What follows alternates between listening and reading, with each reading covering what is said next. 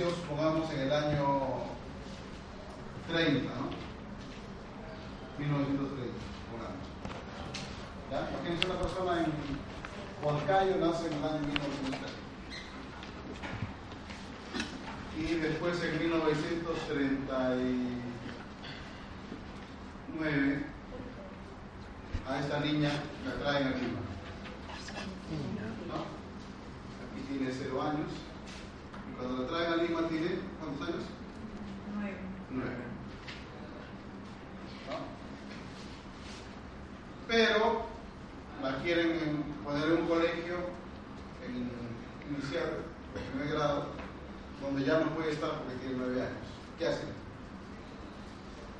Le baja la edad. Claro, le bajan la edad. Antes era fácil, ahora ya no. Antiguamente era menos años era fácil. Entonces dicen que no, que nació en el año Tres, dos. 32. Para que parezca que tiene 7 años y no 9.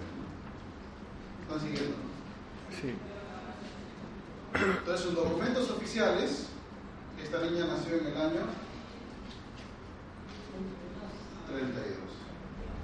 Pero en realidad nació en el año 30, ¿no es cierto?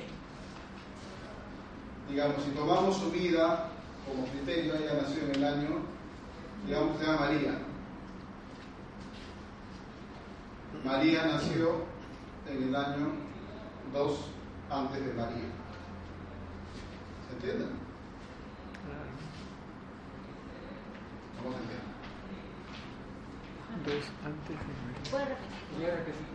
Dos por 32 al 30. Supongamos que ella nació realmente en el 30, pero para que entrara al colegio le hicieron Ah, que su partida parezca como el año 32. Si uno cuenta el año 32, ¿no?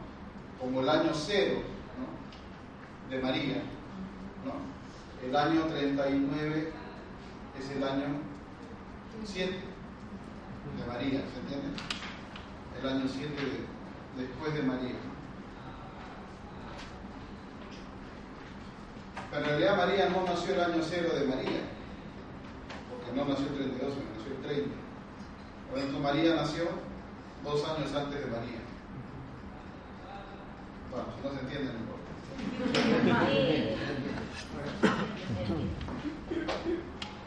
Igual pasó con Jesús.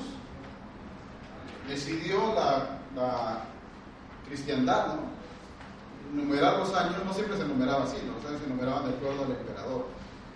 En fin, y en Egipto había otra numeración de acuerdo a los faraones. Y en Grecia había otra numeración. ¿no? Hoy en China, por ejemplo, hay otra numeración. Pero en un momento el mundo fue poniéndose de acuerdo, digamos así, para numerar de una misma manera los años. ¿no? Y como el mundo ese entonces era mayoritariamente cristiano, ¿no? escogieron el año cero, iba a ser el nacimiento de Jesús. ¿Se acuerdan? Eso fue muchos años después que Jesús nació, cuando ya la sociedad era cristiana. Hablando por lo menos 8, 9, 10 siglos después de Jesús. ¿Cierto? Ahí se decidió numerar, llamar los años de acuerdo al nacimiento de Cristo. Por eso que ahora decimos, bueno, ahora ya no se dice así, pero se entiende que eh, estamos en el año 2015 después de, de Cristo. Ya no se dice así porque se supone, pero cuando hablamos de historia sí, ¿no? Cuando decimos la, no sé, la caída del Imperio Romano fue el año ¿no? 400, pues, no, 450 después de Cristo. Uno dice, y Alejandro Magno vivió en el año, por decir así, 300 antes de Cristo, ahí sí hay que decir, ¿cierto? Para ubicarnos. Lo que pasa es que el monje que hizo este cálculo se equivocó. Y claro, retroceder atrás este, cientos de cientos de años no es fácil. Entonces se equivocó y fechó mal el año cero. Ahora vamos a ver por qué fechó mal. Y entonces ahora, como ya era difícil corregir todo, se dejó así nomás. Eh, pero Jesús no nació el año cero, nació antes de Cristo. Jesús nació antes de Cristo. ¿Se, se me está entendiendo? ¿no? O sea, como hubo mal el cálculo, resulta que era. Pero bueno, habría que haberlo acomodado, no, no calcular, pero eso suponía retroceder cuatro o seis años. Y mover todos los datos de la historia, cuatro o seis años era mucha carga. Entonces lo dejamos así. ¿Ya? Entonces, eso es una aclaración para cuando uno habla de la cronología de la vida de, de, de Jesús. ¿no? Como tienen en sus hojitas, tenemos dos datos eh, en los dos extremos, ¿no? en el nacimiento y en la muerte de Jesús. No tenemos mucha información, como ya les he dicho. ¿no? Incluso los emperadores a veces no se sabía dónde habían nacido, ni qué día, ni qué año. Con mayor razón de Jesús, que era, como les he dicho, un gran conocido en su época. Ah, no, adelante, adelante. ¿Hay hojitas por ahí? Entonces, eh, eh, lo del nacimiento de Jesús que nosotros celebramos el 24, 25 de diciembre no tiene nada que ver. O sea, no, no ¿Qué se sabe. Eso. ¿Por qué no tiene nada que ver? No, pregunto si no, no se sabe, no sé si esa fue la fecha cierta o no. Ah, no, la fecha no. No. La fecha no porque ya sabemos que eso fue, era la fiesta del, del dios Sol. En el Imperio Romano, el 25 de diciembre era la fiesta del Sol, que era un gran rito pagano. Y entonces para quitar esa costumbre, se hizo coincidir el nacimiento de Jesús por el 25 de diciembre. Pero no sabemos qué día nació Jesús. Exactamente, históricamente no sabemos. Sabemos que nació, por supuesto que sí, pero el día exacto no sabemos. Pero por este, datos de la tradición y por querer poner su fecha en un, ya en una celebración que era pública, ¿no? en el tiempo del imperio, se puso el 25 de diciembre, porque Jesús es el nuevo sol. ¿no? Zacarías dice, ¿no? Nos ha visitado el sol que nace de lo alto. Pues, ah, ya, el sol, el nuevo sol de Jesús. Y ya el imperio celebraba la fiesta del sol. Y aquí se celebra cuándo? 24 de junio. 24 de junio. ¿Por qué? Porque es el equinoccio, ¿no es cierto? El equinoccio de la zona norte de Europa es este, el 25 de diciembre. En la zona sur, donde estamos nosotros, es el 25 de junio. 24 para el 25. Entonces nosotros tendríamos que celebrar el 25 de junio el, el- el nacimiento. Si fuera con esa lógica, Muchas veces ha pasado así, también aquí, ¿no? Ustedes saben quizás que muchas fiestas cristianas se han sobrepuesto sobre las fiestas preincas o incas, justamente para quitarles fuerza a esas fiestas antiguas y resaltar la fiesta cristiana. Así se hizo con la Navidad. El 25 de diciembre la fiesta del sol, del dios sol, y ya no creíamos en el dios sol, allí se puso a Jesús. Es así. Saben ustedes, por ejemplo, esto también pasa en otros campos de, de la vida cristiana. La catedral de Lima está construida sobre un antiguo templo. La catedral del Cusco también. La mayoría de catedrales, Coricancha en Cusco. ¿no? Es era la costumbre de construir, y eso no viene de ahora, eso viene del Imperio Romano. Los cristianos empezaron a construir sus iglesias sobre las iglesias paganas. profesor, pero eh, esos templos de la, de la civilización inca ¿eh, eran paganos también. Paganos no en el sentido de que, o sea, cuando uno habla de paganos parece que fuera ateos, ¿no? ¿no? Pero paganos se les llamaba en ese tiempo a los que no, a las naciones que no habían conocido a Cristo. ¿no? Los incas desconocían, ¿verdad? Claro, sí, ¿no? En ese sentido quizás suena un poco mal, ¿no? pero paganos es eso, no es nada despectivo. Paganos es una forma de decir todos los que no conocían a Cristo. Que pueden tener sus divinidades, ¿no? Pues digo, no, no es igual que ateos. Los paganos tenían sus propias religiones, ¿no? O sea, no significa que no, no creían en dioses. Claro, no hay que confundir. Porque los incas creían en el dios. En muchos dioses más. En muchos dioses más. Tenía todos los dioses. Había un simbolismo en el hecho de construir templos sobre antiguos templos paganos. Claro, claro, era que la verdadera religión, la cristiana, ¿no? venía a sustituir las antiguas religiones que eran quizás no falsas, pero imperfectas, digamos así. ¿no? ¿No? Porque decir falsas suena un poco duro, porque pero se puede decir que eran imperfectas porque no conocían la revelación de Cristo, ¿no? Pero la religión cristiana viene a perfeccionar las religiones antiguas. Pasa en los cerros, o sea, durante mucho tiempo nuestros antepasados aquí en el Perú en otras partes eh, veneraban a los espíritus tutelares que están en los cerros, en los sapos, en los sapos. Son como los, en caso entonces de la iglesia de, de Cusco, está de San, Francisco, creo que está encima de Coricancha, ¿no? Porque No, acá de- de no, todo- Santo Domingo, Santo. Domingo. Santo Domingo, Claro. sí, está encima de Sobre las rocas de Claro. Coricancha. Y volviendo al tema del cerro, por eso es que los primeros evangelizadores pusieron las cruces en los cerros. ¿No es cierto? ¿Por qué? Porque el cerro era el lugar del espíritu tutelar de una región. Y los, digamos, los pobladores de las zonas eh, adoraban, ¿no? Vene- veneraban a esos dioses, hasta hoy, ¿no? A esos espíritus. Pues ahí se puso la cruz. Entonces era un poco raro porque para algunos era ir peregrinar al cerro, era peregrinarse a Cristo. Pero para muchos era una forma de esconder sus religiones antiguas. La Virgen, la Pachamama, igualito. La Virgen María se sobrepuso a la Pachamama, ¿no? La Madre Tierra, ¿cierto? Se dan cuenta de que hay esa costumbre, ¿no? De evangelización. Pero bueno, entonces tenemos datos a los extremos. Un dato es eh, el reinado de Herodes. Entonces, Herodes reinó del 37 antes de Cristo al 4 antes de Cristo. Ese es un dato histórico que tenemos. Porque los evangelistas dicen que Jesús nació en el tiempo de Herodes. Pues aquí podemos ya guiarnos. Entonces Jesús tiene que haber nacido entre el año 37 antes de Cristo y el año 4 antes de Cristo. ¿no? En el otro extremo tenemos el dato de Pilato, ¿no? o Pilatos, igual, da lo mismo, con ese o sin ese. Y gobernó del 26 al 36 después de Cristo. Pilato.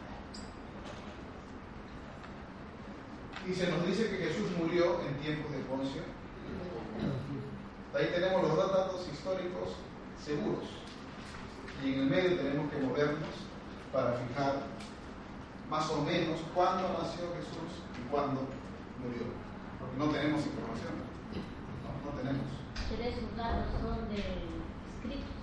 Son del Evangelio y son de otras fuentes históricas. O sea, de eso no hay duda. No, hay duda que Herodes reinó del 37 a.C. al 4 a.C. 32 años. O sea, Este era un rey judío. Herodes, no conoció a Jesús. Este Herodes no. Este es Herodes el papá. Herodes el grande. ¿no? El hijo. Eh, el hijo, Herodes Antipas, ese es el que conoció a Jesús. El que mandó a matar a Juan Bautista. No, no se confundan. Hay, hay dos. El papá es Hay cuatro Herodes. El papá es de los santos inocentes. Ah, El que exactamente. mandó a, a Jesús. Herodes es el, El grande. el grande, el papá, es el de los santos inocentes. Y Herodes Antipas es similar a la edad de Jesús, más o menos. Sí, gobierna durante el tiempo de Jesús. sí. Eh, y por otro lado tenemos datos, este es un rey judío. ¿no? En cambio, este es un administrador eh, romano, ¿no? porque ya había dominio sobre. Entonces, este, ustedes ya lo han dicho. Dice que cuando Herodes muere, regresa a la familia a vivir en Nazaret. ¿De acuerdo? ¿No? O sea, lo más temprano que podemos fechar del nacimiento de Jesús es el año 4. ¿No es cierto? Lo más temprano. O sea, Jesús nació por lo menos el año 4 antes de. Pero lo más probable es que haya sido el 6. ¿Por qué? A ver, ¿quién me dice? Fácil, ¿no? Por la muerte de Herodes. Ya lo han dicho alguien por ahí. Por el error de, del cálculo de la fecha de nacimiento. Ah, no me, no me enseñaron. Ya. Eh, digamos, dice que Jesús nació en tiempos de Herodes. Sí. Entonces, por lo menos tiene que haber sido, no puede ser año 37, vamos a ver que contar desde acá. Por lo menos el año 4. Si Jesús nació el año 3, ya no está Herodes, ¿no es cierto? Tiene que ser el 4. Pero ¿por qué digo que es probable que sea el 5 o el 6? Porque mandó matar. Exactamente. Y más o menos qué edad tenían los niños? Dos años, exactamente. Ese es el dato. Más o menos dos años. Entonces se calcula que Jesús nació en el año 4, el año 5, más probable en el año 6 antes de Cristo. Y dos años después de que él nació, murió Herodes. Eso da un tiempo para la persecución, para matar a los niños. Se mata a niños de dos años calculando que Jesús más o menos en ese momento tenía dos años, ¿no? más o menos. Y en el otro extremo es más complicado. ¿no? Eh, ¿Cuándo murió? El dato es que fue el gobernador de Judea, es decir, Pilato, el que lo, lo condenó, ¿no es cierto? Es decir, por lo menos, ¿no? Aquí por lo menos tiene que ser el año 4, ¿no? Aquí por lo menos, ¿qué años tiene que ser?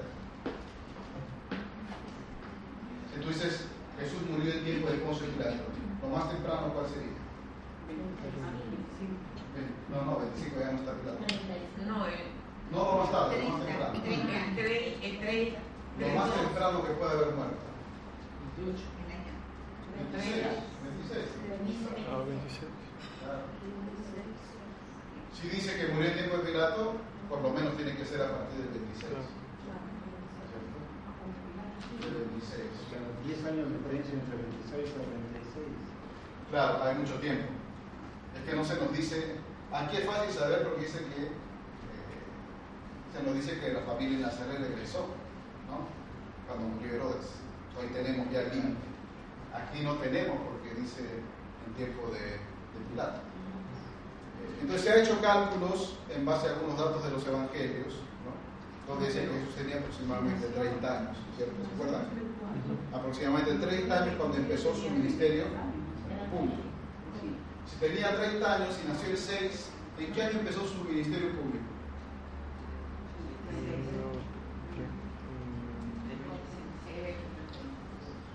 No,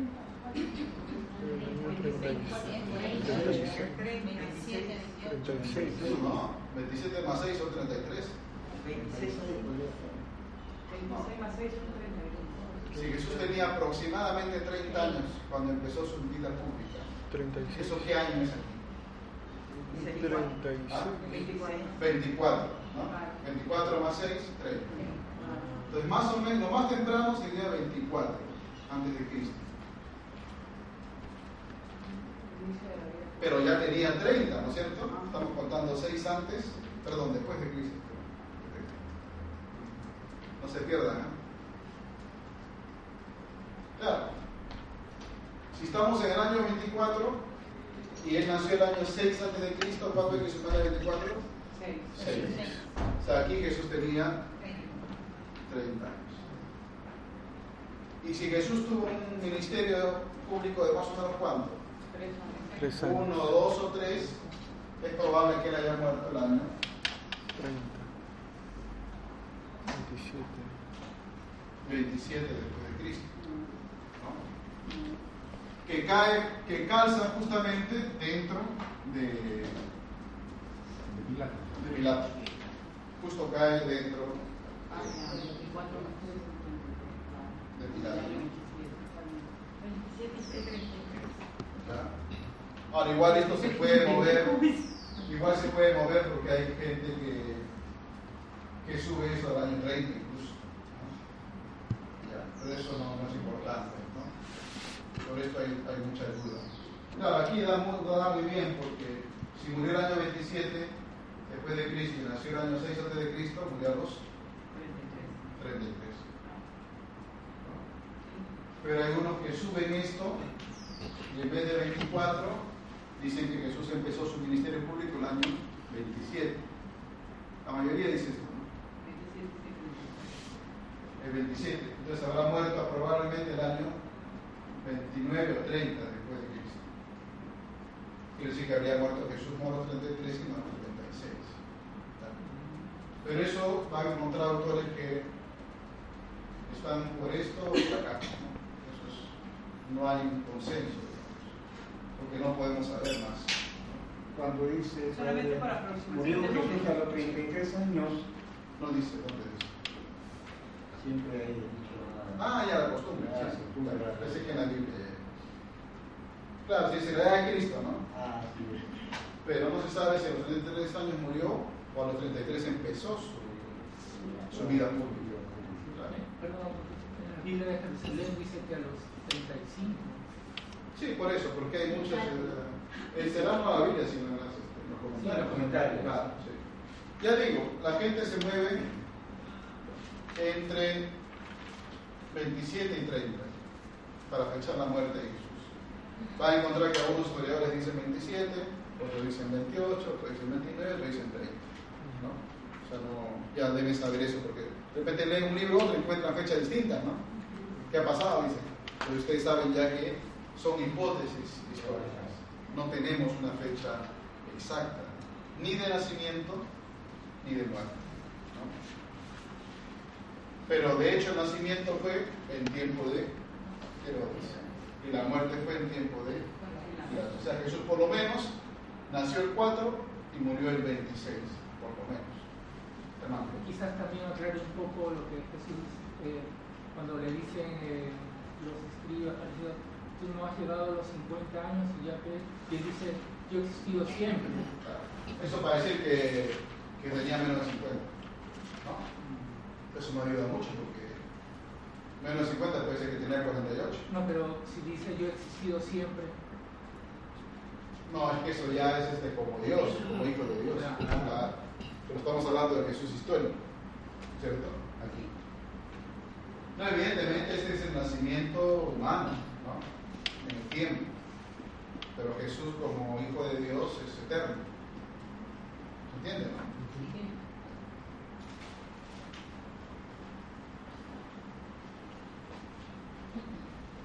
Pues ahora sí vamos a entrar a nuestro tema. ¿Tienen todos los hojita? ¿Algunos han llegado recién? ¿Quién le falta? ¿Quién más le falta la hojita? ¿Nadie más? Entonces vamos a entrar a otro tema, porque si no el tiempo nos gana. Eh, y los que tienen Biblia me van a ayudar. ¿Ya? Si alguien tiene Biblia, saque su Biblia. Vamos a hablar de los discípulos y los adversarios de Jesús. También se suele hablar de los seguidores y competidores. Voy a poner acá para ustedes. Discípulos y adversarios. ¿no? Perdón, mal. Discípulos o seguidores también.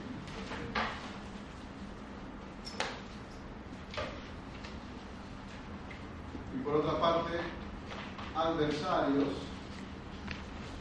por también se le llama competidores.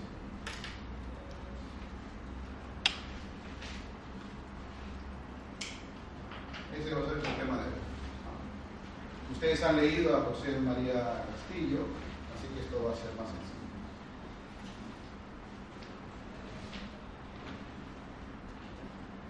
Antes de hablar de los discípulos y seguidores, ah, no me voy a olvidar, no te olvides.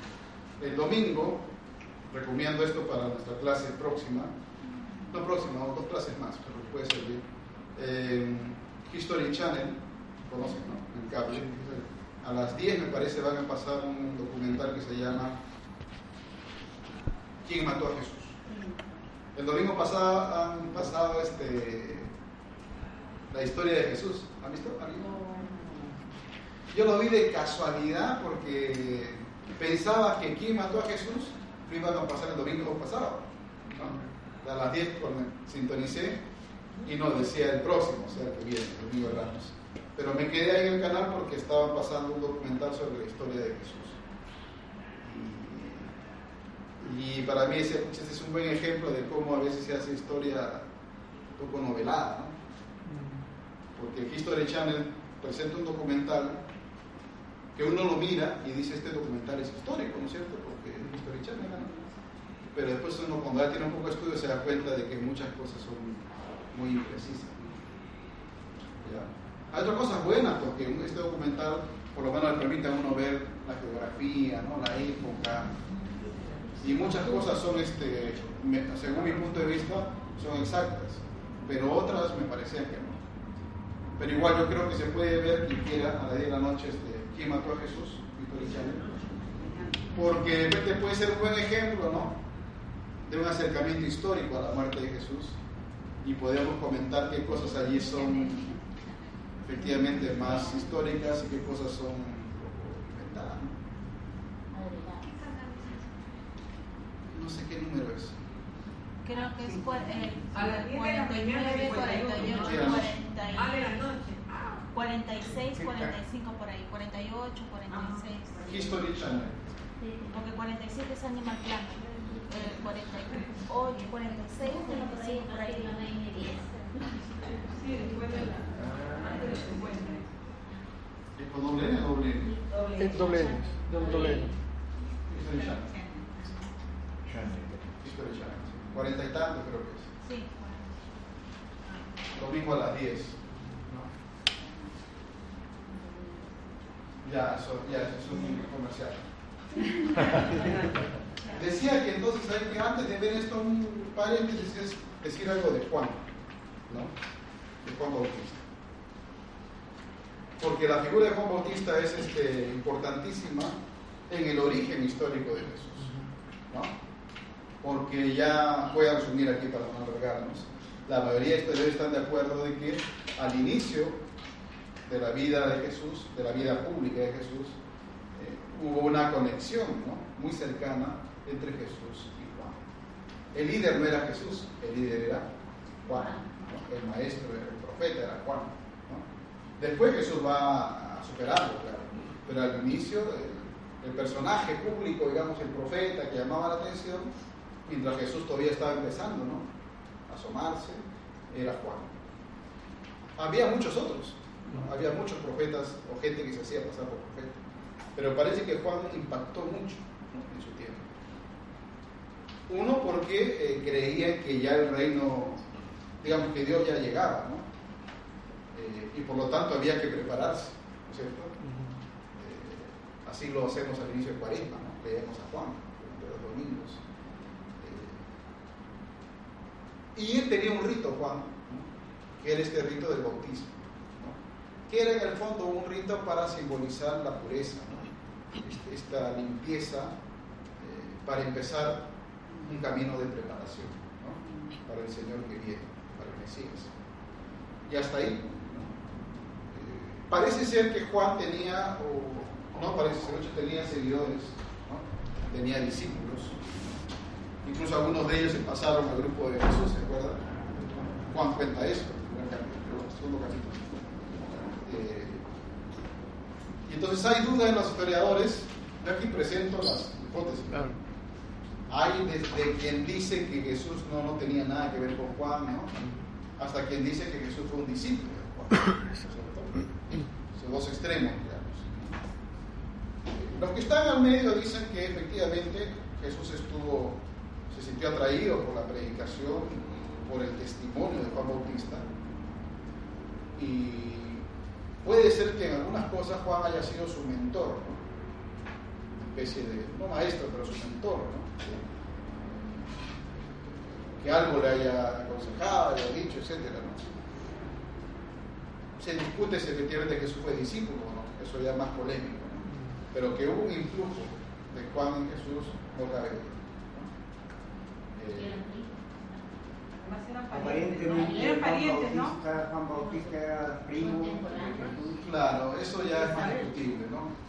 Eso es más discutible. porque- Sí, eso es más discutible históricamente porque es difícil saber si eran primos realmente, ¿no? ¿No? Eh, pero por lo menos quedémonos con lo más importante que es que había esta, esta relación entre ambos.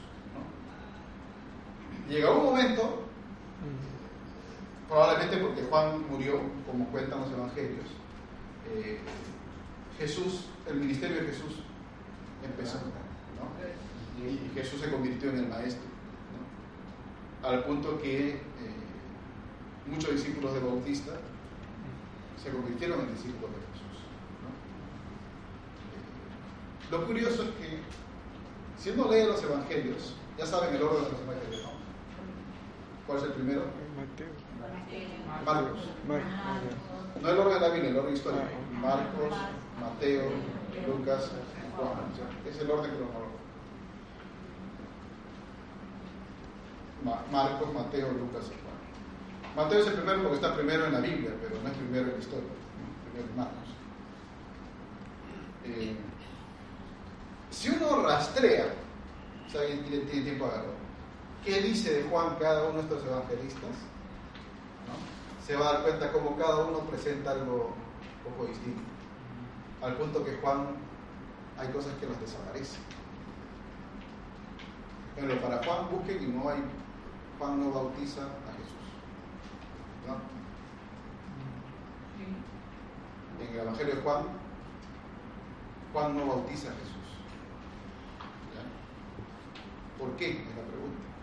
Porque una tradición que era tan conocida, el evangelista Juan no la pone. ¿Dónde está ese Juan Bautista que habla también de Jesús? ¿En qué evangelio? En el de Juan. ¿no? No así en Marcos, Mateo y Lucas. ¿no? O sea, nuestra imagen del bautismo de Jesús por Juan está sacada de los sinópticos. ¿Saben qué son los sinópticos? Marcos, Mateo. Pero nuestra imagen del Juan que elogia, que dice, bueno, que él crezca y que yo disminuya, ¿no? Todas esas cosas están más puestas, más digo, no solo en el Evangelio de Juan. Entonces, eh, los historiadores de Juan, los estudiosos de Juan, han visto que en la comunidad juánica, después de muerto Jesús, ¿no? las comunidades empezaron a crecer en torno a Juan, eh, había muchos ex discípulos de Bautista que se convirtieron casi algunos en una secta dentro de la comunidad Juan. Entonces el evangelista Juan cuando escribe, lo que le interesa es presentar a Juan Bautista ¿no? completamente sumiso a Jesús. ¿Se dan cuenta? Para decir que, que si bien al principio Juan Jesús se sintió atraído por el mensaje de Juan Bautista, eh, Juan Bautista reconoció a Jesús como el Cordero de Dios. Y yo no soy digno de desatarle ni siquiera, de atarle o desatarle las sandalias. Eh, no digo que haya habido entre Juan y Jesús un enfrentamiento, pero es probable que en las comunidades, años después, ¿no? algunos que venían de la tradición de Juan Bautista tuvieron problemas con los cristianos. Eh, Pero en todo caso, lo que nos interesa para este curso es eso que hubo en Juan y que le llamó la atención a Jesús. ¿Y qué fue eso? Esta convicción de Juan de que venía Dios, ¿no? venía algo nuevo y había que convertirse, prepararse. ¿no? Eso fue muy impactante. ¿no? Porque después vamos a ver que hay diferencias. O sea, el profetismo de Juan no es igual al profetismo de Jesús. Juan es un hombre que se va al desierto. Jesús no. Jesús predica en las aldeas, en los pueblos, en las plazas. Está metido con la gente. Luego vamos a ver otra cosa sobre Juan. Dicho eso, podemos ya ver lo de los discípulos.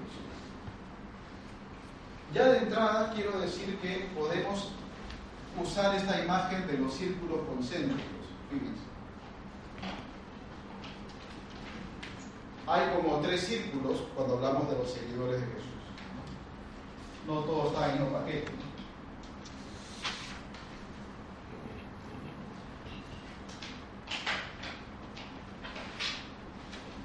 Aquí están las multitudes. Aquí están los discípulos. ¿Y aquí están quiénes?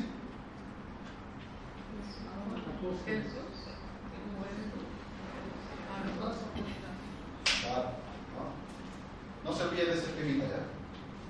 O sea, cuando hablamos de los seguidores de Jesús, eh, en el círculo más externo, ¿no? Supone que acá está Jesús, ¿no? En el centro. Eh, En el círculo más externo están lo que se llaman las multitudes. ¿De acuerdo? La gente ¿no? seguía a Jesús. Las multitudes se agolparon para escuchar a Jesús. ¿no? La muchedumbre vino ¿no? para ser sanada. ¿Se dan cuenta? Eh, Luego, el círculo intermedio son los discípulos, ahora veremos quiénes son. Pero dentro de estos discípulos Jesús toma a dos, que es el círculo más inter- interior, interno. ¿no? Círculo externo, círculo intermedio y círculo interno. Vamos a decir algo sobre cada uno de estos círculos. Siguiendo la hojita que se da. Las multitudes se nos dice que seguían a Jesús. Marcos 5.31. Busque alguien Marcos 5.31.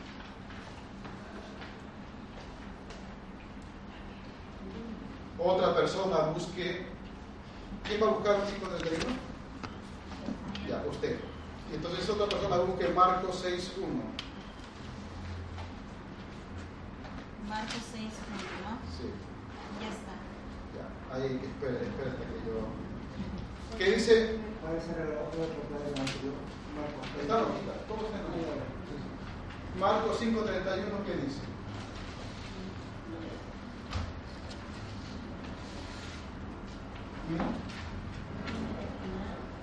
Sus discípulos le contestaron, estás viendo que la gente te oprime y preguntas, ¿quién me ha tocado? Eso, ¿no? Estás viendo que la gente, otras Biblias traducen la multitud, otras Biblias traducen la muchedumbre, ¿no? ¿Ya? O sea, siempre había gente que se sentía pues este, atraída por Jesús, ¿no? Llamaba la atención lo que Jesús hacía. Unas 5.000 personas aproximadamente. Cuando la multiplicación de los panes habla de 5.000 personas. Ahora, estas multitudes eran en su mayoría pobres. En su mayoría era gente pobre. Eh, ¿Por qué? Porque era la gente más necesitada que seguía Jesús. La gente que quería escuchar una palabra de consuelo, la gente que estaba enferma y no tenía plata o quien la ayudara. ¿no? Eh, entonces toda esta gente necesitada eh, seguía Jesús. ¿no? Eh, aunque Jesús también trataba con otras personas. No hay que decir que Jesús solo trataba con los pobres. No. Los pobres eran los destinatarios privilegiados de Jesús, eso sí. ¿no? Está claro en el Evangelio pero no era una atención exclusivista, ¿no? que excluyera a las demás personas. A Jesús lo vemos tratando también con otras personas que no vienen del sector pobre, pobre, sino un sector medio, incluso alto. Sé, pues Saqueo, ¿no? Marta y María también no eran de posición pobre, pobre. Nicodemo tampoco era pobre. En fin. Ahora, eh, lo que las multitudes sentían por Jesús se puede llamar como una simpatía, ¿no es cierto? ¿No? Como cuando tú dices, oye, tú eres este, militante del, no sé, pues, del APRA, Fujimorismo, cualquier grupo, ¿no? Dice, no, yo no soy militante, soy simpatizante. O sea, yo no estoy inscrito, no voy a las reuniones, pero simpatizo y cuando hay elecciones voto por ese candidato. ¿no? Soy simpatizante. ¿no? O como alguien dice, eh, tú eres hincha de la U, sí, o de la Alianza, sí, pero no soy fanático. Eso, ¿no? Hincha quiere decir que ves de tu casa con tu Coca-Cola helada en la través de televisión. Y pierde la U o la Alianza y te molesta un poco, pero estás tranquilo. En cambio, el fanático, el que es así hincha muerte, si puede va al estadio, si su casa, si pierde su equipo llora, molesta, tres días por menos está. ¿no? Entonces uno puede decir que estas multitudes eran simpatizantes de Jesús. Ah. A veces por interés, ¿no? por buscar algo del Señor, a veces porque sí se sentían curiosos de escuchar lo que decía este profeta, etc. O querían ir a curiosear, simplemente. Pasa algo y la gente se amontona a curiosear. Por lo tanto, esta, este, esta, este seguimiento, en cierto sentido, eh, es algo así como un entusiasmo. ¿no? Es un entusiasmo. Y como todo entusiasmo, no se traduce pues en una adhesión eh, profunda y duradera, ¿no cierto? O sea, el entusiasmo, en cierto sentido digo, no es pues una, no se traduce en una relación que sea profunda y duradera en el tiempo. No es lo mismo que uno conozca a una persona en un viaje turístico, ¿no? Simpatía, y uno conversa. Oye, vamos a tomar un café, vamos. ¿Por qué no vamos juntos a tal museo? Vamos, listo. Y fe, ya, listo, nos despedimos, se acabó. ¿no? es profunda ni es duradera. Es buena, yo no digo que sea buena o mala, pero no es profunda ni es duradera. Otra cosa que tú ahí encontraste al amor de tu vida, ¿no? Es otra cosa, ¿no? Va, o sea, primer amor, tercer amor, lo que sea, pero ahí encontraste y ya esa relación inicial que es de entusiasmo, ¿no? Se hace profunda y duradera. Al punto que de repente cometes el error de casar.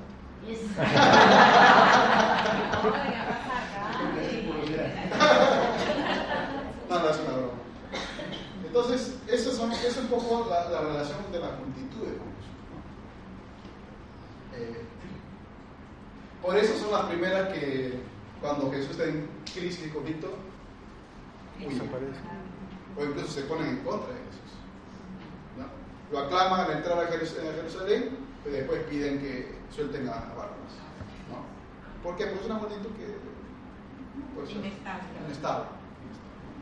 Profesor, una consultita. Esa parte podría que pueda que Jesús te explica de alguna otra manera este, en la parábola del sembrador. Sí, claro. La palabra sembrador es esas formas como se recibe Claro. la palabra de Dios. Claro, muy bien, sí. Sí, sí. Luego, en el círculo intermedio están los discípulos, ¿no es cierto? Eh, ya no hay duda de la existencia histórica, ¿no? De un círculo de discípulos alrededor de, de Jesús. ¿Qué dice Marcos 6? Salió de allí y vino a su patria y sus discípulos le siguen. Salió de allí, vino a su patria y los discípulos le siguen. ¿no? Importante porque como ustedes ya han leído, ¿no? Han leído, ¿no? Eh, en la escritura, es, de estar con Jesús, no sé, ¿qué palabra no se usa? Invitación. Invitación. Invitación no se usa, se usa. Seguimiento. Ojo, hay que ser claro, yo voy a decir, no quiere decir que sea mal hablar de invitación de Jesús, ¿ya? Porque la espiritualidad está llena de esa palabra. ¿no? Vamos a invitar, no, no, no hay que ser tampoco tan fanático. ¿no? Esta lectura lo que trata es de ayudarnos, ustedes han leído, ayudarnos a ver que, aunque hablemos a veces de imitación, ¿no? la idea que está de fondo no es la de copiar un modelo, ¿no? sino la de seguir a una persona. Digo, porque a veces no dicen, ah, leí que la Biblia no dice imitación, dice seguimiento. Y el Padre, lo mismo en la misa, dice, eh, esta Semana Santa estamos invitados a imitar las actitudes de Jesús. Ah, no, el Padre está equivocado. ¿Verdad? O sea, no hacemos teología para eso, para estar por Padre. la persona, sino De repente el Padre cuando dice esta semana estamos llamados a imitar las actitudes de Jesús, está queriendo decir lo mismo que tú estás leyendo en el libro. Claro, claro, ¿no? Entonces, más que las palabras, lo que hay que cuidar es el significado de las palabras. ¿no? Entonces, lo que el autor quiere decir es que nuestra adhesión a Jesús no puede ser como la de una imitación, ¿no? ¿no? en el sentido de copiar un modelo para ser perfecto yo, ¿no? sino de un seguimiento a una persona que está viva. Y ese seguimiento supone algo también dinámico en mí, ¿no? Una consultita, padre. Y hay un libro que se llama Imitación de Cristo, De Kempis. de, de Kempis. Eh, eh, pero ese libro, más que todo, eh, su objetivo es la espiritualidad, digamos, este, un modo interno. ¿no? Sí. ¿Qué diferencia habría con, con el seguimiento de Jesús que, que se nos fue? Claro. Lo que pasa es que la evolución, digamos, la espiritualidad también ha evolucionado, ¿no? ¿No? O sea, es importante, nosotros como católicos, cómo leemos la tradición, ¿no es cierto? La espiritualidad antigua, como la defendemos. Entonces, frente a nuestra tradición espiritual, a los santos, a los maestros, ¿no? que han escrito espiritualidad, nosotros tenemos que tener una, lo que se llama ahora una hermenéutica, ¿no es cierto? Una interpretación que tú, eh, en un lenguaje ya antiguo y en un modelo que ya es antiguo, ya no es el nuestro, ¿cómo descubrimos ahí, desenterramos un mensaje para hoy? Exacto. ¿cierto? Y eso te permite dos cosas. Te permite valorar lo que ha dicho ese maestro de espiritualidad hace muchos siglos, pero al mismo tiempo ser crítico con otras cosas. ¿no? Ambas cosas. Eh, Y en este caso, Kempis tiene una espiritualidad demasiado intimista, Demasiado. intimista que ya no es una espiritualidad para el siglo XXI. ¿no? No estoy diciendo, ah, no hay que leer Kempis, entonces, no, no. Lee Kempis, pero tratando de rescatar, digamos, ¿no?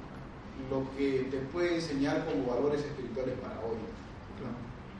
Pero no siguiendo al pie de la letra Kempis, porque él escribió una espiritualidad para el siglo ¿qué? 13, ¿no? supongamos, siglo 13. Para hoy. Hoy día celebramos 500 años del nacimiento de Teresa de Ávila. Yo he escrito un articulito por ahí. Eso no. Y. O tú dices, Teresa era una mujer genial, pero para su época. 500 años después, ¿qué nos va a enseñar Teresa? Pues uno, ella despreciaba el cuerpo, se flagelaba, este, no, eso no, vivía en un convento, no, pues ella, no, eso no, no. Sería un error, ¿no? Despreciar a Teresa. El otro error es comer todo entero, lo que dice Teresa. No, está bien, ese es el criterio que tengo que tener hoy día. Igualito que ella. No, pues eso es un, es un remedio. Eso es un remedio. Es un remedio, o sea, antes a flagelar, algunos quizás tienen ese don, pero normalmente eso no se ve normal. Tú empiezas a flagelar, te envían al psicólogo al. Pero uno tiene que tener un equilibrio de interpretación. Es decir, a ver, esta mujer fue una santa extraordinaria. ¿No? Puede que hay cosas que ella tiene que son propias de su época que a mí ya no me. ya no las paso, pues, ¿no? Ni hablar. ¿ya? Hay otra antropología, hemos estudiado antropología, ¿no? Sí. Otra antropología. ¿eh? Pero, ¿qué es aquello que perdura de Teresa? ¿no? ¿Cuáles son esos valores por los que ella trabajó y por los cuales es doctora de la iglesia? Que sí siguen siendo válidos para. ¿No? Pero yo creo que es un buen consejo cuando leemos a santos místicos ¿no? Tomando lo bueno y dejando lo, no lo malo, sino lo que es pasado. Pasado. Entonces, este, se habla aquí entonces de discípulos que lo siguieron. Que lo siguieron. Vamos a ver tres características del discípulo de Jesús. Alguien busque Marcos 1. ¿Quién lo busca? Para no repetirme. Marcos 1, 16, 16 al 20. Otra persona busque Lucas 9. ¿Usted puede ser? Lucas 9, del 57 al 62.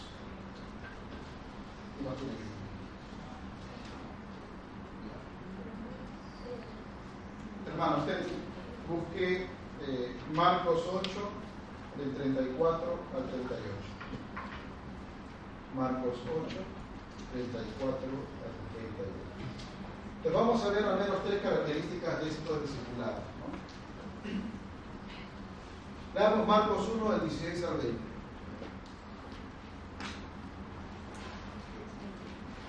Jesús pasaba por la orilla del lago de Galilea cuando vio a Simón y a su hermano Andrés. Eran pecadores y estaban, eran pescadores y estaban echando la red al agua. Les dijo Jesús, síganme y yo haré que ustedes sean pescadores de hombres. Al momento dejaron sus redes y se fueron con él. Un poco más adelante. Entonces, esto se repite, ¿no? Ahí en el texto que les he repartido he puesto varias citas. Aquí no vamos a leer todas, es un ejemplo. Normalmente, en el modelo del, del, maestro judío, que se, llama, se llamaba ¿cómo? ¿Cómo se llama? Rabí, del rabí. Era el discípulo el que buscaba al maestro. Tú querías aprender, había maestros conocidos, y te ibas a buscar a un maestro, o el que estaba cerca de tu casa, en fin, el que era de la escuela de tu papá, lo que fuera. Tú ibas a buscar un maestro para aprender ¿no? de ese maestro. En el caso de Jesús, eh, casi siempre, si no siempre, es Jesús el que toma la iniciativa. Eh, casi siempre. Es él el que se acerca a estos que están en la playa él se acerca al cobrador de impuestos, etc. Y está siempre invitando. Sigue, ¿no? La palabra, sigue. Y por supuesto, el, el llamado responde. A veces no responde, como el caso del, del joven rico.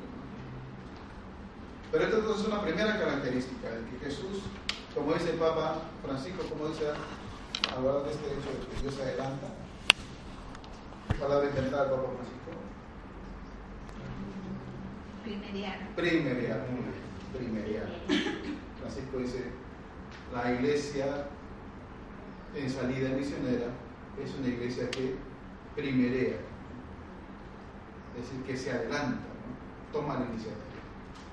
¿De dónde está tomado eso? De la primera carta de Juan, donde Juan dice, Dios nos amó primero no es que nosotros hayamos amado a Dios, sino que Él nos amó primero. O sea, Dios se adelanta ¿no? nos ama.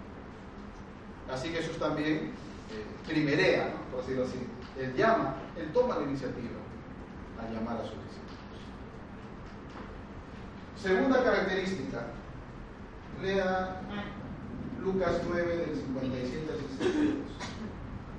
A otro dijo, sígueme. Él respondió, déjame ir primero a enterrar a mi padre. Le respondió, deja que los muertos entierren a sus muertos. Tú vete a anunciar el reino de Dios.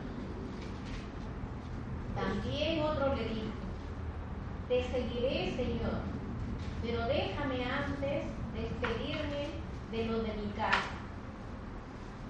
Le dijo Jesús, nadie que pone la mano en el arado y mira hacia atrás es, es, es apto para el reino de Dios. Muy bien, ahí. Entonces, ¿qué vemos? Que eh, en segundo lugar, eh, se trata de un seguimiento físico, con el consiguiente abandono del ámbito propio. Eh, no se va a dar en todos los casos pero en general, vamos a ver que no en todos los en general es así. La persona que es llamada por Jesús le responde, pero esa respuesta significa un desplazamiento físico. Seguirlo, en algunos casos, en la mayoría de casos, es eh, algo físico. ¿no? Tú te vas con él. Por lo tanto, dejas tu ámbito propio debido. ¿no? Está claro en el texto que dice en el anterior, dice, y ellos, dejando la barca, ¿no? A sus padres, a las redes y a sus padres, se fueron con Jesús. Y ellos dejando la barca, las redes de sus padres, se fueron con Jesús. Ese desplazamiento físico eh, supone dejar el lugar donde uno ha trabajado, vivido, y a la vez dejar a los suyos, al padre, a la mujer, a los hijos. Vamos a explicarlo esto porque suena medio irresponsable, ¿no? vamos a explicarlo. Eh, y eso es un signo, digamos así, de la radicalidad de la llamada de Jesús. Vamos a ver que algunos viven este dejar, literalmente, efectivamente se van con Jesús. Probablemente los que eran solteros o algunos que eran casados se iban con su mujer y sus hijos. Eh, y otros no, otros se quedaban en su casa, pero eran seguidores de Jesús desde su casa. Vamos a ver ahora. Pero en todo caso, sea un seguimiento así literalmente, o sea más simbólico, eh, hay algo de esto que hemos leído que supone el discipulado. Tenemos un minuto. Que es este dejar por lo menos una vida anterior. Sea que te vayas con él físicamente o no, o que te quedes en tu casa, se trata de, de que seguir a Jesús ¿no? es dejar una vida. ¿Explico? Dejar una vida. Claro, es más visible cuando la gente se va, ¿no? Físicamente. Pero otros no pueden irse físicamente porque tienen trabajo, tienen su familia, sus hijos. No se van a ir como unos loquitos ahí detrás de Jesús y abandonando sus responsabilidades. ¿no? Pero ellos están llamados a ser discípulos en su ambiente, pero de un modo distinto, porque ahora ya conocieron a, Jesús. Vamos a descansarnos tres minutitos o cuatro y volvemos.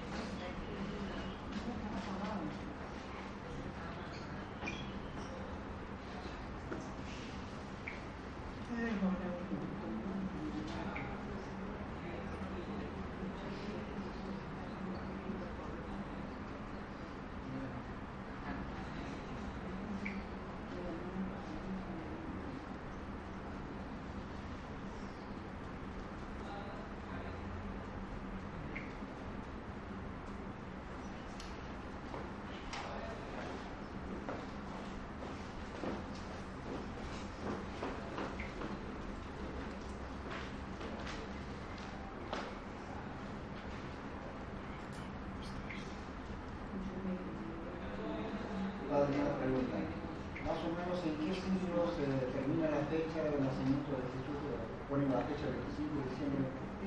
Eh, no, no se sabe exactamente, pero es durante el imperio, se tiene que decir siglo, siglo III, siglo IV.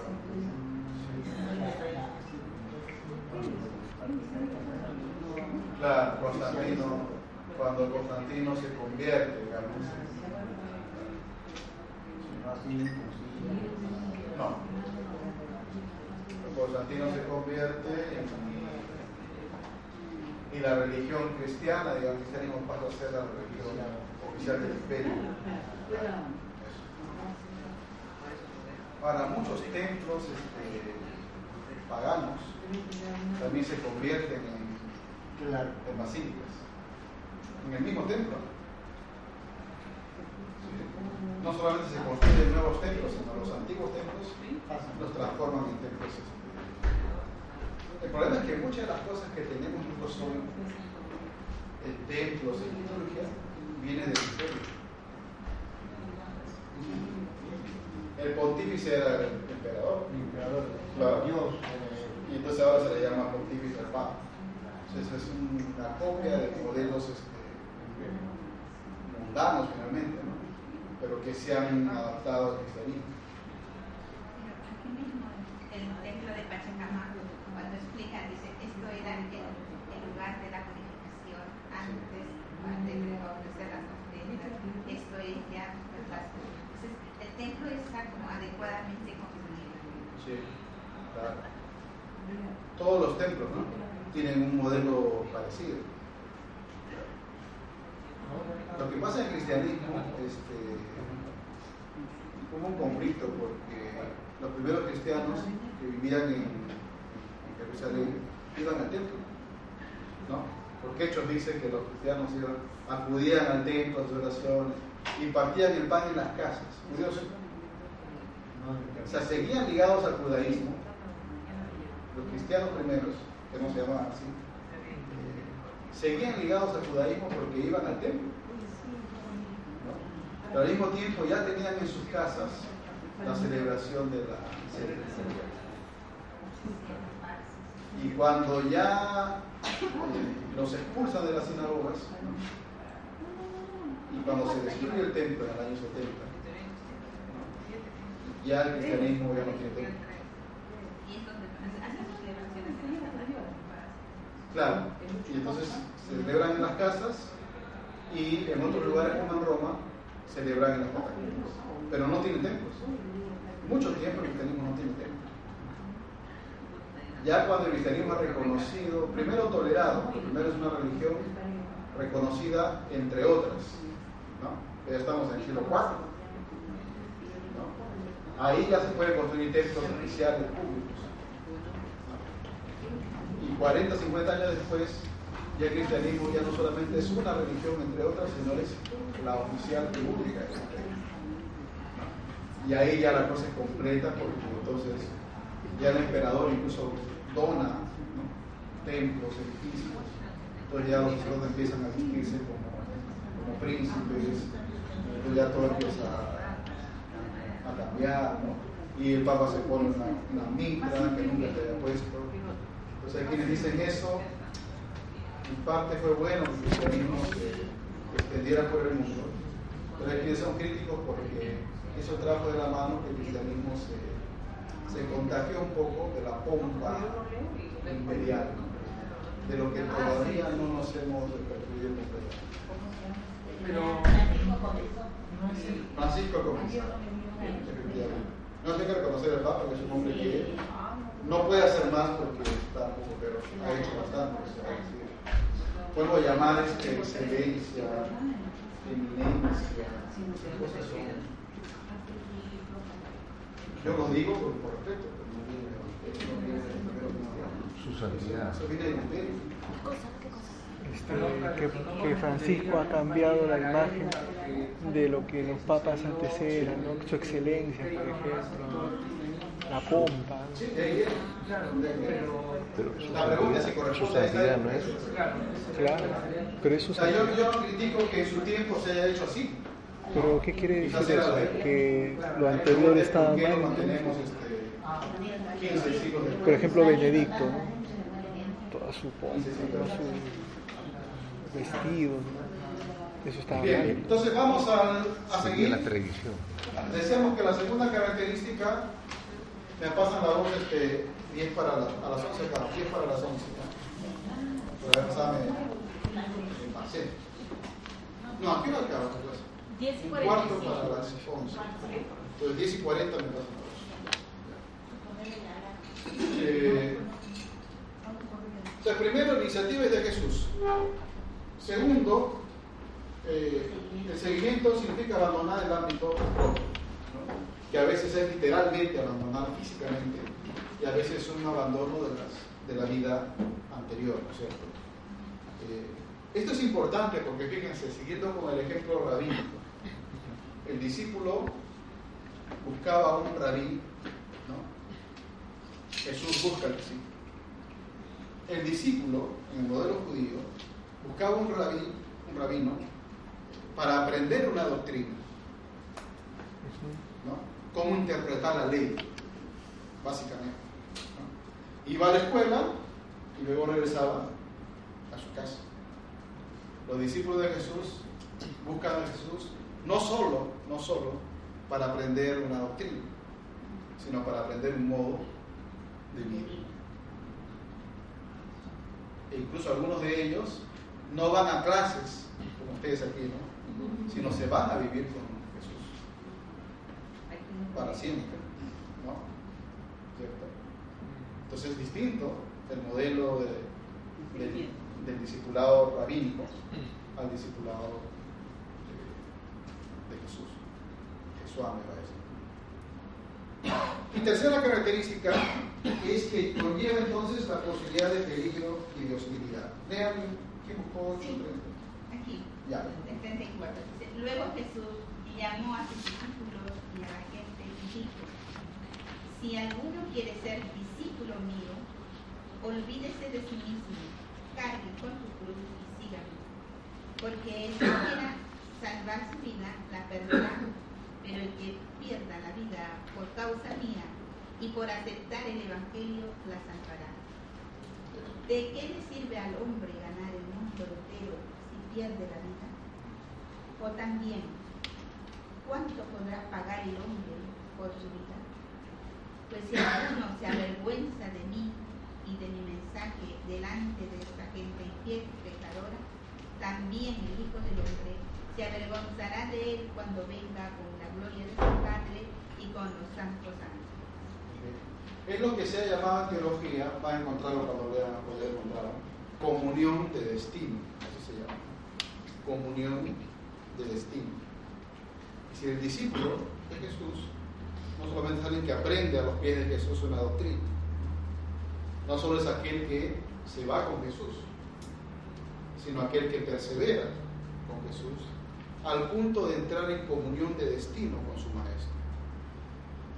Es decir, está dispuesto a ser un discípulo al punto de compartir el mismo destino de su maestro. Cosa que no sucedía en el discipulado rabínico, por supuesto. Tú vas a clases y si a tu maestro lo agarran preso y no, no, no es su problema. Yo solo soy su alumno. En caso de Jesús no. Seguirlo era compartir su destino, es una comunión de destino. Por eso Jesús está diciendo siempre, el que quiera ser discípulo mío, que tome eso, ¿no? que se niegue a sí mismo, cargue su cruz y me siga. Y además dice, porque algunos que quieren ganar su vida en el fondo la pierden. En cambio, si la pierdes por mí y por el Evangelio, la ganarás. Bueno, no vamos a explicar eso es largo, pero que quede ahí la idea de, de por qué digo que una tercera característica del discipulado es compartir el destino. Es lo que se ha así dicho mucho estos días hemos celebrado 35 años de la muerte de Romero. Digo, hablo de él porque cualquier santo puede ser, un caso más actual. Romero fue discípulo de Jesús y en el caso de él se ve clarísimamente que compartió el destino de Jesús, porque murió salvada la distancia, claro, siempre el Señor es el caso más alto, pero se puede decir que él murió como murió Jesús. No tuvo miedo quizá de decir lo que, lo que tenía que decir, no lo Claro. que pensaba. Sabiendo que iba Sabía sabía. Efectivamente sabía. sabía. Dice que el, 20 el día anterior, 24, pero,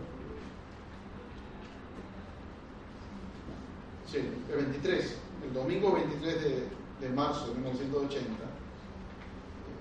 habían dinamitado la- el- antes la, radio. ¿no? Porque lo que pasa con Romero es que todos los domingos, durante dos años más o menos, un poquito más, sus homilías eran escuchadas en todo el país. El país es chiquito. Eh, pero quizás ningún obispo en la historia ha tenido tal este, atención a las homilías. Porque sus homilías eran hermosas, pero además eran un lugar de denuncia de las cosas que pasaban. Para mucha gente era el modo de enterarse de lo que pasaba en el país. Y Romero sabía, entonces él tenía largas homilías, donde contaba lo que ha pasado aquí, la denuncia de tal que si alguien conoce a tal persona, que ha desaparecido, y además hablaba del Evangelio, por supuesto. Pero entonces le dinamitaron la radio, el gobierno, para... Y justo cuando arreglaron la radio, llegaba el domingo 23 de marzo de 1908. Y él en esa semana reúne a sus asesores, su gente, y le dice, voy a hacer un llamado a las fuerzas armadas y policiales para que no sigan matando a sus hermanos. Entonces el asesor, eso puede encontrarlo en YouTube ustedes. El asesor habla y dice, y yo, el asesor legal, yo le dije a señor Romero que eso era muy peligroso. Primero porque si era así ese llamado, podían este, acusarlo de sedicioso. Legalmente. E ilegalmente lo que pueden hacer es matarlo. Entonces Romero con todo eso, ese día, en la misa del domingo de la mañana, eh, hace un llamado. Ustedes, hermanos de las fuerzas armadas policiales, son del pueblo, están matando a su gente que es del mismo pueblo. Famosa frase de Romero que dice, yo les suplico, les ordeno en nombre de Dios. Entonces, si ustedes ven los documentales van a ver que los cercanos a él dicen, ese día supimos que ya era la sentencia. Efectivamente, al día siguiente, celebrando la misa, yo le sé, claro, eso es un buen ejemplo de, comunión de este Jesús. No hay duda, ¿no? Pero es un caso más actual. Pero Jesús por eso le dice a sus discípulos. ¿Se acuerdan que hay un momento de crisis? ¿no? Donde se van varios Ay, Jesús, ¿ustedes también quieren irse? Pero dice, no señor, este, aquí vamos a ir. Pero la crisis no es solo, como dice la evangelista, por las palabras de Jesús, que eran difíciles de entender, sino por las consecuencias de esas palabras de Jesús. No, lo que era difícil no era una cuestión intelectual. Señor, como no te entiendo lo que dices, me voy. No. Yo no, no estoy dispuesto a aceptar las consecuencias prácticas de lo que tú dices. Así que mejor me eh, un señor colombiano, un obispo, Monseñor Isaías Duarte, que también murió de la misma forma que Romero, él denunciaba a los narcotraficantes. Y no es tan conocido. Vamos a conocer. ¿Cómo se llama Isaías? Isaías Duarte. Ya. Sí, hay mucha gente. Aquí en el Perú hemos tenido en la década de los 90, varios, ¿no? Los polacos en los conventuales, conventuales el italiano, eh, la hermana Agustina, eh, en fin, otros más. ¿no? Y gente que también uno podría conocer sus vidas y ver que fue igual, fue una comunión de destino con Jesús, que decidieron, a pesar de las amenazas, quedarse ¿Y puedo decir algo? Sí. Eh, hablando de María Agustina Rivas, estaba ya todo como eh, donde los papas queman y vino la hermana aquí a hacernos una visita y nosotras, nosotros, yo le dije, no se vaya, no se vaya por favor, ¿qué decir? Entonces lo que me contestó ella, el buen pastor da la vida por nosotros. Claro. Sí. Y a la semana siguiente Padre, una consulta. Y es verdad lo que se cuenta en la biografía de Romero, que él al principio lo escoge justamente como sucesor del anterior eh, cardenal, ¿no? porque justamente él tenía una imagen de persona pacífica, que no iba a causar muchos problemas, ¿no? y que él en realidad era así, pero su cambio es gradual. Cuando ve la situación real que está pasando, su cambio de él es gradual. ¿no? Romero siempre fue, de lo que yo he leído ¿no? y escuchado, siempre fue un hombre espiritual muy bueno, pero fue un hombre al inicio básicamente conservador. Claro. o tradicional, decirlo, muy tradicional. Eh, Entonces le costaba mucho aceptar que la iglesia se metiera en política. ¿no es cierto? Pero siempre fue un pastor bueno, o sea, cercano a la gente, cuidadoso, pero tenía, incluso criticaba a la gente que se comprometía en lo social. Pero en ese aspecto, en ese aspecto digo, este, hay un cambio en su vida. Un cambio. El cambio viene cuando él se da de cara con la realidad. Así nos pasa a todos. Sí. Mientras tú no estás enfrentado a una realidad, tú puedes teorizar, hacer lo que quieras. Cuando estás en el centro del conflicto, Bueno, yo les puedo decir cualquier cosa sobre el divorcio. No, no hermana, mire, pero usted tiene que ver. Pero no estoy metido en un problema de divorcio, yo. ¿no? No digo que no, no valga lo que yo diga. Claro. Siempre te puede ayudar lo que yo te diga. Pero el que está en el ojo de la tormenta es el que tiene que tomar decisiones en eso. Eso le pasó a Romero, que antes del mes de ser arzobispo de de San Salvador, le matan a Rutilio Grande, que era su amigo. Y ahí Romero reacciona. Ahí empieza la reacción. pues, Y después le matan a otro. Y con, y con Rutilio Grande muere un niño y un anciano, un adolescente y un anciano. Y él hace que los tres vayan a la catedral.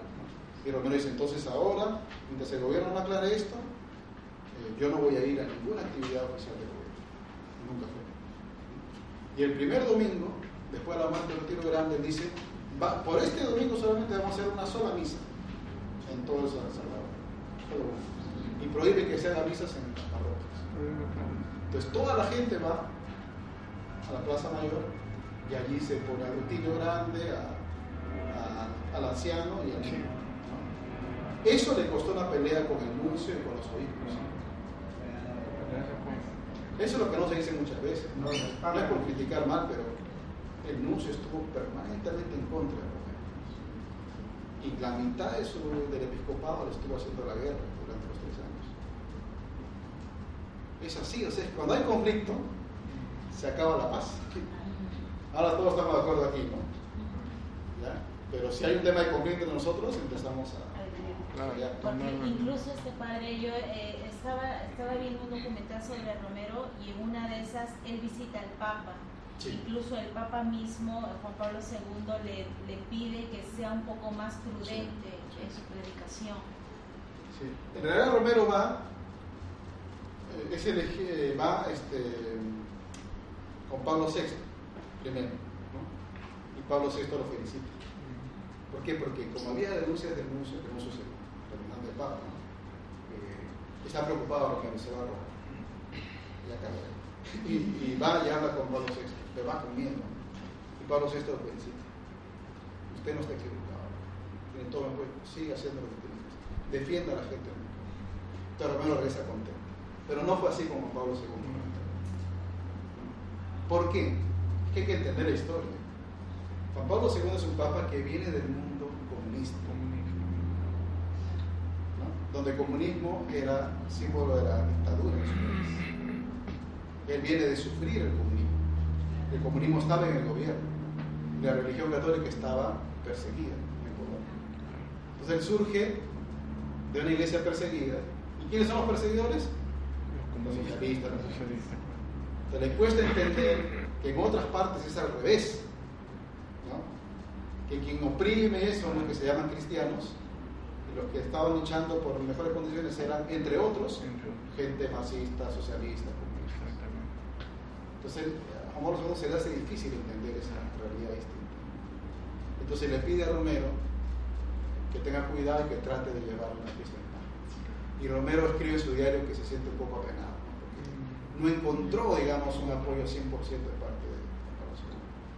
Pero eso no es nada contra Juan Pablo, sino que es una reacción histórica, ¿no? Que no De entendía. repente, claro. No entendía. De- o de repente también por un tema de protección, ¿no? Su vida. No, porque. ¿Por qué la causa de Romero demora tanto? Porque ha tenido que venir Francisco para que lo declaren este, beato. Donde. Claro. Ha pasado Juan Pablo II 26 años, 27, ha pasado 25, 4 o 5 años. Y Francisco recién, ha- él, por iniciativa de Francisco, han desbloqueado la, la causa. ¿no? Entonces, claro, hay que, hay que saber eso, ¿no? Para ver que la muerte de Romero fue muy polémica. ¿Por qué? Porque tenía connotaciones políticas. Por eso era polémica. Acuerdo que se discutía, pero ¿él, ¿lo mataron por razones políticas o lo mataron por razones religiosas? ¿Cierto? Si lo mataron por razones políticas, este, no es mártir. Si lo mataron por razones religiosas, sí. Pero hoy en día, Francisco ha dicho que esa definitiva es. Tú podrías decir a Jesús por qué lo mataron? ¿Por razones políticas o por razones religiosas? Ambas. Ambas. Ambas, o vamos a ver, cuando lleguemos. Ya, ahora sí, sigamos. ¿no? Muy bueno. Entonces hay tres características del discípulo de Jesús que ya hemos visto. Eh, es importante el tema de las mujeres, ¿ya? porque en todos los evangelios hay testimonios de que las mujeres seguían a Jesús. Busque usted, por favor, Marcos 15, del 40 al 41. Usted, hermana, por favor. Juan 19, 25. En caso de mujeres, quiero morar un poquito más porque es algo que no es muy visto. Y usted, hermana, por favor. Lucas 8, del 1 al 3. Marcos 15. ¿Qué dice? Las santas mujeres tiene hojita acá. Son dos, ¿no? A ver. Había también unas mujeres mirando de derecho, entre ellas María Magdalena, María la madre de, San, de Santiago el menor y de José, y Salomé, que le seguían y le servían cuando estaba en Galilea, y otras muchas que habían subido con él a Jerusalén. Está claro, ¿no? Marcos dice que ahí, cerquita de la cruz, había muchas mujeres, menciona tres, y otras que le seguían y le servían. ¿Quiere decir que eran? Discipulares. No, claro, que seguían y le servían. Eh, Juan 19, 25. Junto a la cruz de Jesús estaba su madre y la hermana de su madre, María, esposa de Cleofás, y María Magdalena. Ahí solamente dice, se agrega al grupo a la Virgen María. De todos los evangelios, el único evangelio que dice que María estaba junto a la cruz es Juan. Marcos no lo dice, Mateo no lo dice, Lucas no lo dice. Marcos, Mateo y Lucas hablan de las mujeres y mencionan algunas mujeres, tres o cuatro, pero no mencionan nunca a la Virgen María. Así que el dato que tenemos de que María está al pie de la cruz se lo debemos a Juan. ¿Será porque él también estuvo con ella? De ahí viene la tradición. Pero ¿por qué los otros no dicen lo de María? También recibieron tradiciones. Ese es otro tema. Pero es interesante ver que había mujeres. Y mujeres que seguían y servían a Jesús. Lucas 8, 1 al 3. Después de esto, Jesús anduvo por muchos pueblos y aldeas, anunciando la buena noticia del reino de Dios. Los doce apóstoles lo acompañaban, como también algunas mujeres que él había curado de espíritus malignos y enfermedades. Entre ellas iba María, la llamada Magdalena, de la que habían salido siete demonios. También Juana, esposa de Cusa, el que era administrador de Herodes, y Susana, y muchas otras que le ayudaban con lo que tenían. Eso es clarísimo. Lucas 20, eh, perdón, este, 8, 1 y siguientes. Es clarísimo, es decir, ya no solamente al pie de la cruz, sino que durante su vida pública Jesús era seguido por los doce discípulos y muchas mujeres. Quiere decir que entre los, los discípulos que seguían físicamente, ¿no? Ojo, físicamente a Jesús, iban con él sus campañas misioneras, ¿no es cierto? Había también este, mujeres. ¿Cómo se organizaban? No sé, pero había mujeres. que estaban sobre todo dedicadas al, servicio. Que atendían a Jesús, como era la costumbre, ¿no? digo que hoy día tenga que ser así necesariamente, ¿no? pero era la costumbre. Lo importante es no tanto lo que hacían, sino que seguían a Jesús. Eh, quizás la única disfrutada aquí es que en ningún momento los evangelios llaman discípulas a mujeres. Ese es un, ¿cómo se puede decir? Un agujero negro en los evangelios. Porque de las mujeres se dice que seguían a Jesús. Compartían sus bienes. Algunas mujeres este, mantenían la visión. Se dice que estuvieron al pie de la cruz. No hemos leído, pero se dice que fueron las testigos de la resurrección. En algunos casos las primeras, antes que los varones.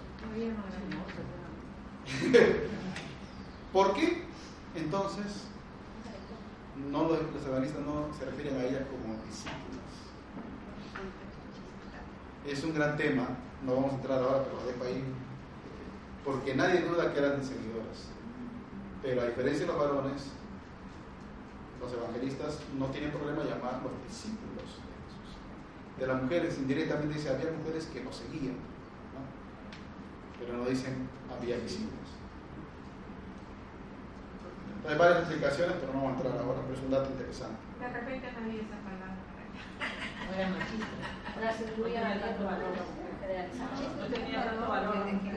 Puede ser la cultura también. Claro. La cultura judía es una cultura extremadamente machista. Todas esas respuestas se las dan los historiadores. razón. Ahí se pelean cuál puede ser la verdadera. Pero en todo caso es anecdótico. Lo importante es que había mujeres que seguían a Jesús, que era algo novedoso. En ese aspecto Jesús fue muy novedoso como, maestro de su tiempo. Esto de incluir a mujeres en el, y a veces incluso escandaloso. Sigamos. Eh, ah, también hubo adeptos de Jesús que no dejaron sus casas. ¿no? ¿Ya? O sea, eso quería explicar, ¿no? En general los discípulos son aquellos que son llamados, responden y literalmente, físicamente se van con Jesús. Eh, pero hay algunos que son, que responden al llamado de Jesús, pero se quedan en sus casas. ¿no? Típico caso, ¿quién es? María. Ve a tu casa, y, claro, por ejemplo ese. Pero ¿cuál más usted? Ah. María. María y Marta. Marta y María. Claro. Marta y María son discípulas, seguidoras de Jesús, sin duda, eh, pero están en su casa. Saqueo. Saqueo también. ¿no? De Marta y María es bien interesante porque se especula mucho por qué ellas no siguieron a Jesús. ¿no? Entonces muchos hablan de eh, ocupaciones que tenían, granja, chacra, lo que fuera, y que ellas en buena parte financiaban la, misión de Jesús. Hasta hay quien piensa que Lázaro era un- una persona discapacitada. Algunos piensan eso. Entonces Marta y María tenían que cuidar. Eso ya son novelas. Pero el discipulado está muy atestiguado en el caso de Marta y María. Porque cuando Jesús va, ¿no es cierto?, a la casa de ellas, María, ¿no? ¿qué hace? Se pone a los pies del maestro. Claro. Y esa es la fotografía del discipulado. ¿Cómo se fotografía el discipulado al tiempo de Jesús? Cuando un discípulo se ponía a los pies del, del maestro. Por lo tanto, esa, dicho sea de paso, historia de Marta y María, la que está en la cocina, la que está a los pies, no es una historia entre la vida activa y contemplativa, principalmente. Eso ya es una alegoría posterior. ¿no? Lo que está en juego es la reivindicación de las mujeres, de también ellas ser discípulas de Jesús, y no estar solo en la cocina. Ese es el fondo del texto. O sea, María, Jesús en este caso, corrobora este derecho que tienen las mujeres también ellas escucharon la palabra del Señor. Porque ¿qué era lo normal en el tiempo de Jesús? Bueno, aquí también hace unos décadas. Que venía un personaje importante y conversaba con los varones en la sala. Mientras las mujeres preparaban el lonche, el almuerzo, la cena, lo que fuera. Ellas ponían la mesa, servían y ya. Pero la conversación, la atención era entre varones. Entonces María rompe ese esquema y decide no estar en la cocina ayudando a su hermano, sino decide ponerse a los pies de Jesús. Es decir, nosotras, yo también tengo derecho a ser discípulo. Por eso Jesús le dice, María escogió la mejor parte. No es la oración frente al trabajo. Teresa de Jesús dice que más importante es la acción que la oración.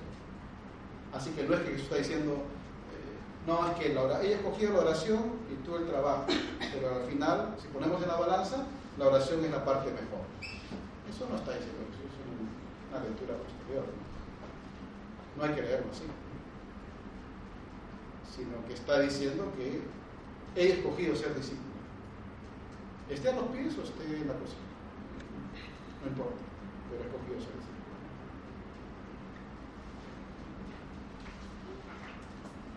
Y finalmente, más rápido, veremos el tema de los doce. Hay un círculo más interno, que es el círculo de los doce. Si Jesús llamó de sus discípulos a doce varones. Ahí tenemos otro problema que ha dado tintas, galones de tinta para escribir libros sobre por qué Jesús no escogió mujeres entre. Que no vamos a discutir hoy día. Quedemos con el dato histórico de que Jesús escogió a doce. Eh, los doce, lo digo rápidamente, primero, como está la hojita, son un modelo permanente de lo que significa ser discípulo. O sea, la primera función ¿no? de este grupo de los doce es mostrar eh, en qué consiste ser discípulo. Digamos que las características que hemos dicho antes, ¿no es cierto? las tres que hemos dicho, se cumplen plenamente en los doce. Ellos son como los modelos, si quieren, del discipulado. ¿Ya? Eso puede ser cuestionado también, ¿ya? Pero, Padre, es como las doce tribus de Israel. Ahora viene eso. ¿no? Pero primero son ellos el modelo del discípulo. Quien quiere ser discípulo mío, de la multitud de los discípulos, miren a los doce.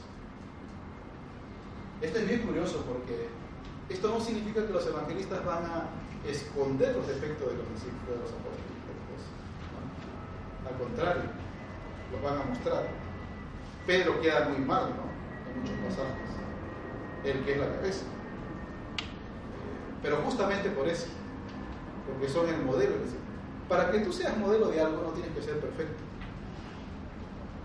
¿No es cierto? Sino que tienes que mostrar cuál es el modo de llegar a ser discípulo. Si Pedro se presentara en los evangelios como un tipo perfecto, que tuvo todo claro desde el inicio, que nunca se equivocó, que fue fiel hasta la muerte, no sería modelo para nosotros. ¿No es cierto? Sería un tipo que está muy alto, pues, sería casi Dios. No, no es modelo para mí. Ya, Si yo pongo un santo demasiado alto, ya a lo lejos ya no es modelo para mí. Yo no puedo ser como él. Si tú bajas a los santos de los altares y los pones a caminar contigo, ah, este se parece a mí. Yo puedo ser como él. ¿Verdad? O sea, cuando digo que los doce son modelos de discípulos, no estoy diciendo que son perfectos, sino que muestran en qué consiste el drama, los conflictos, las caídas, las levantadas en el camino de seguir a Jesús. Claro. Si Jesús lo recrimina, ¿no? Hay dos dedos que le piden los primeros puestos porque son ambiciosos. Los demás se ponen molestos porque también son ambiciosos. ¿No? Ninguno está al pie de la cruz excepto Juan. ¿De qué modelo son? Lo que estoy diciendo. Segundo punto, los doce son símbolos proféticos de lo que decías tu hermano, de la reunión de las doce tribus de Israel. En el tiempo de Jesús se esperaba la restauración de Israel, ¿no? definitiva. Y se pensaba que iban a surgir estas doce tribus, se iban a recomponer. Y entonces un modo de expresar la renovación de Israel era simbólicamente designar 12 varones que evocaran, ¿no es cierto?, las 12 tribus de Israel. Y en tercer lugar, los 12 son misioneros proféticos enviados a Israel. Jesús envía a los 12. Lo único que no aparece, lo único distinto es cuando envía a los 72. Pero parece que eso es una reformulación muy posterior. Lo más original es en todos los evangelios que Jesús envía a los 12. Los envía en misión a los 12. Entonces también los 12 significan ese grupo que será la iglesia, que está llamada a ir en, misión. Caso de Judas es un caso Claro, es un caso ya perdido, pero que después es reemplazado. No, en hechos, porque se quiere mantener el número 12.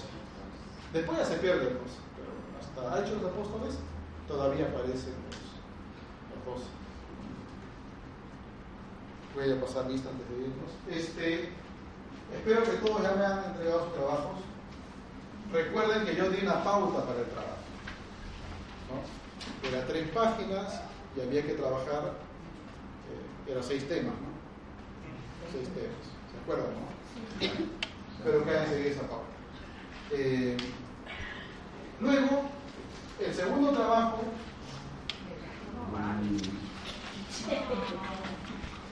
Ya les he dicho qué es eso, examen. Ustedes han dicho que requieren eso. Eh, He dicho que la segunda lectura va a ser en este libro, Cristología para empezar. Les he enviado el PDF a varios de ustedes. El segundo capítulo.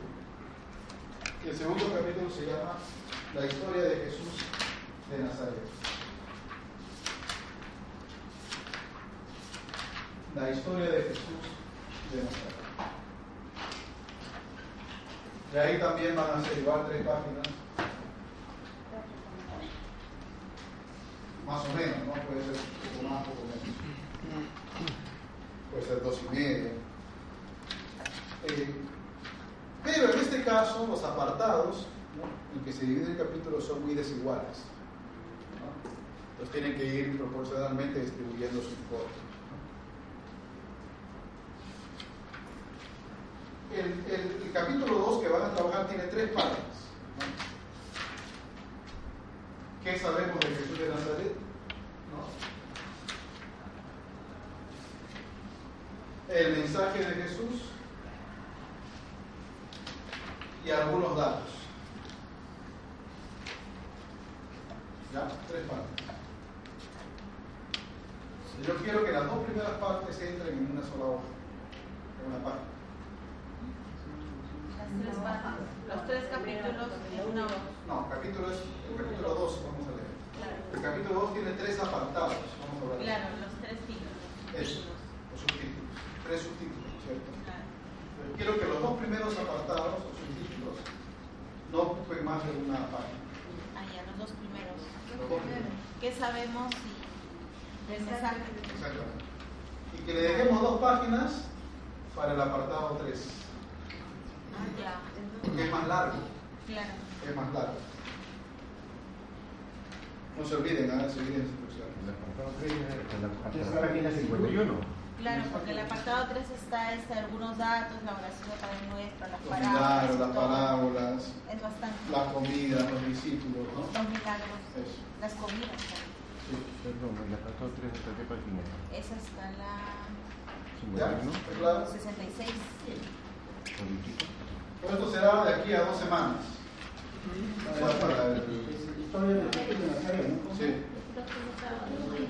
Clases. ¿El próximo sábado de clases? Sabe gloria. Para el 11, 11. Para el 11, sí. Silvia, Rosa Carrasco, Isaac Chávez, Carla Durán, Apolonia Espinal, Graciela, Johan Justo, Johan Justo, ah, Miguel Lachira, Henry Lonasco, Rosa Maita.